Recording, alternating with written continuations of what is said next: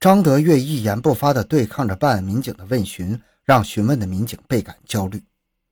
如果拘传超过十二个小时，犯罪嫌疑人不承认自己有罪，公安机关又没有足够的证据证明犯罪嫌疑人的犯罪事实，将不得不释放张德月。在没有获得任何犯罪嫌疑人口供的前提下，趁着询问时间还没结束，博乐市公安局刑事侦查大队副大队长王永峰带着一名技术人员赶到了犯罪嫌疑人张德月暂住的民宅。案发那天晚上，目击证人看见张德月带着史新进进了他租住的民宅。痕迹专家王永峰和技术人员来到了前一天晚上犯罪嫌疑人张德月和失踪者史新进走进的房间，因为没有任何人知道在这个普通的民宅里究竟发生过什么，而且警方也没有任何有力的证据，甚至没有明确的目标指向，能够说明这个民宅可以构成一个杀人现场，这让到达现场的痕迹专家王永峰和技术人员一时不知道该如何开展工作。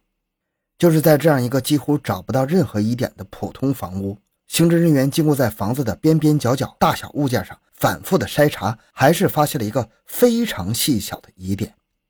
在屋子里的花盆的边沿上面，王永峰发现了一处低角度喷溅上去的血迹。正是根据花盆上这一点微小的血迹，王永峰的脑海里迅速闪现一个连他自己都不愿意相信的假设，那就是在花盆边的地面上曾经有人用利器砍过人。否则不可能形成一个如此低角度喷溅状的血迹。由此，王永峰判断，被绑架者很有可能在这间屋子里已经被人分尸了。喷溅状血迹的发现让王永峰心里隐隐不安呢。人质史新进此刻很有可能凶多吉少，而现场血迹依靠技术手段只能初步判断为人血，是不是人质的血迹还无法马上确定。DNA 的鉴定数据最快也得三天后出具，可是再过几个小时，拘传犯罪嫌疑人张德月的时间就要到期了。那接下来的工作就是与时间赛跑，必须在短时间内找到铁的证据，让犯罪嫌疑人张德月认罪伏法。现场勘查工作一直持续到深夜，队员们忍饥挨饿，仍然没有放弃努力。他们对线索证据的查找，从屋内到屋外，逐步扩大勘查范围。下半夜。刑侦技术人员终于在院外墙角下的一处灰堆之间有了重大发现。痕迹专家王永峰在一堆炭火的灰烬中翻找出几块烧焦的人骨和牙齿的残骸。对于痕迹专家王永峰来说，能够确定这几块是人骨和室内现场提取的血迹两个物证加在一起，他的心里对这起绑架勒索杀人碎尸案的成功告破基本八九不离十了。刑侦技术人员从现场拿回来足以确定犯罪嫌疑人罪证的物证，主审人巴图加快了审讯步伐，在三四个小时时间里，询问张德月的手写笔录长达十七页，一共有一万多字，中间没有任何一个修改之处，可见这份询问笔录做的是怎样的细致完美，不留一丝缺憾。张德月交代，他是从甘肃来的一名打工仔，他生性懒惰。好逸恶劳，因嫌钱赚得太慢，经过一番精心的谋划，他决定铤而走险。二零零七年元旦，张德月认识了家住博乐市达勒特镇、年龄比他小六岁的一个新朋友，这个人名叫史新进。史新进年龄不大，虚荣心较强，爱吹牛，在与人的交往中，常以富家子弟自居，人前人后总是夸耀自己的父亲或者叔叔如何有本事，一年挣几十万、上百万。家庭的富有赢得了许多人的赞美和羡慕，史新进也在这种炫富中得到了虚荣心的满足。嫌疑人张德月听到史新进家里这么有钱，就把他作为了自己发财致富的首要人选。在以后的接触中，就以和他联合做化肥生意为由，刻意交往了三个多月。两千零七年三月五日，张德月感觉到作案时机成熟了，然后把史新进骗到了临时居住房，好酒款待。然后趁他昏睡之际把他绑架了。让张德月没想到的是，史新进家里根本就没有钱。在向史新进的叔叔索要赎金时，还被史新进的叔叔嘲笑：“你这是香港电影看多了。”为此，犯罪嫌疑人张德月恼羞成怒，感觉自己受到了极大的侮辱，竟不顾史新进的苦苦哀求，将其杀害并分尸。为了掩人耳目，他对尸体进行了焚烧，并仔细打扫了现场。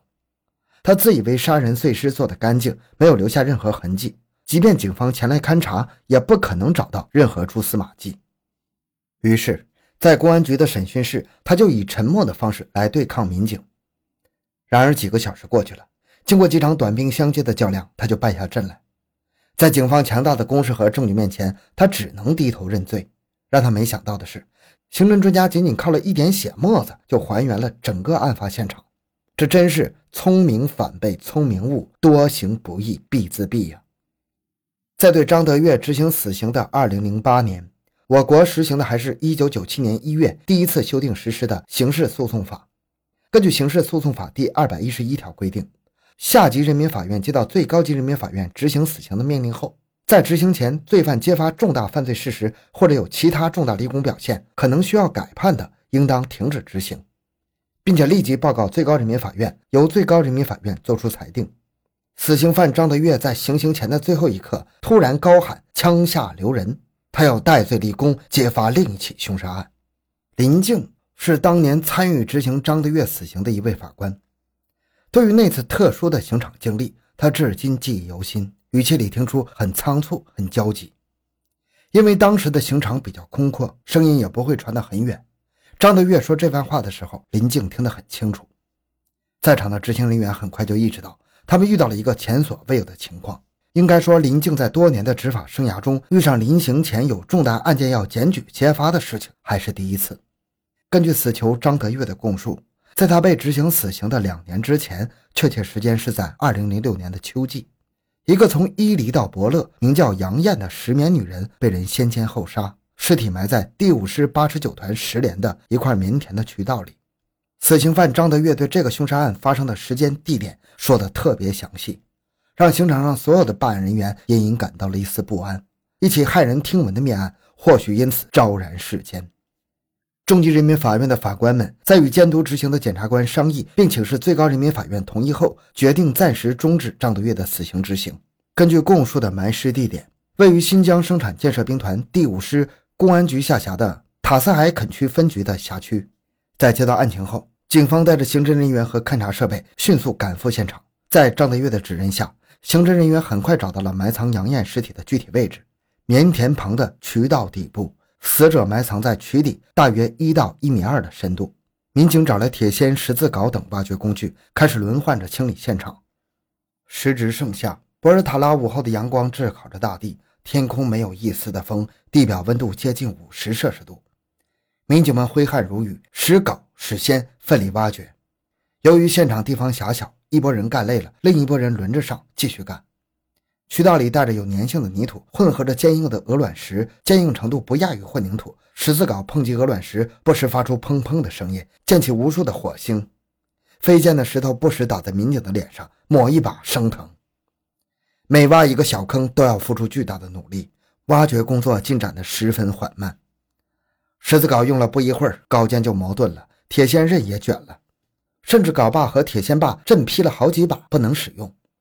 这让在场的民警隐隐有些疑虑啊！这么坚硬的戈壁地面，嫌疑人当年为什么要将尸体埋在这种地方呢？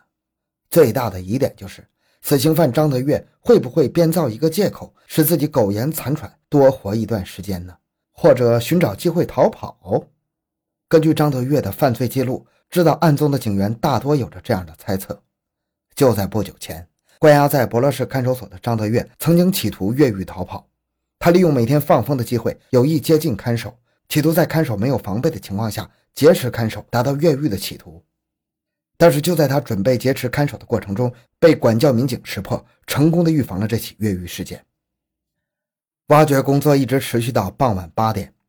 从中午的三点开始，整整五个多小时的挖掘时间，地面长两米、宽一米的挖掘深度已经达到了一点四米，已经远远的超过了张德月供述的被害人埋在一点二米的深度。但是民警一无所获，满腹疑惑的民警不得不再次将张德月带到现场进行确认。大家都坚持不住了，对死刑犯张德月临刑前供述的这个凶杀案现场已经不抱有任何希望。警方推测，在这片特殊的戈壁滩上，要想成功埋尸的深度不会超过一点五米，因为受害人埋得浅一点，肯定会被其他的动物刨出来，让人发现；埋得太深，一个人的力量不可能完成这么大的工作量。经过现场测量，民警的挖掘进度已经十分接近这个数字了。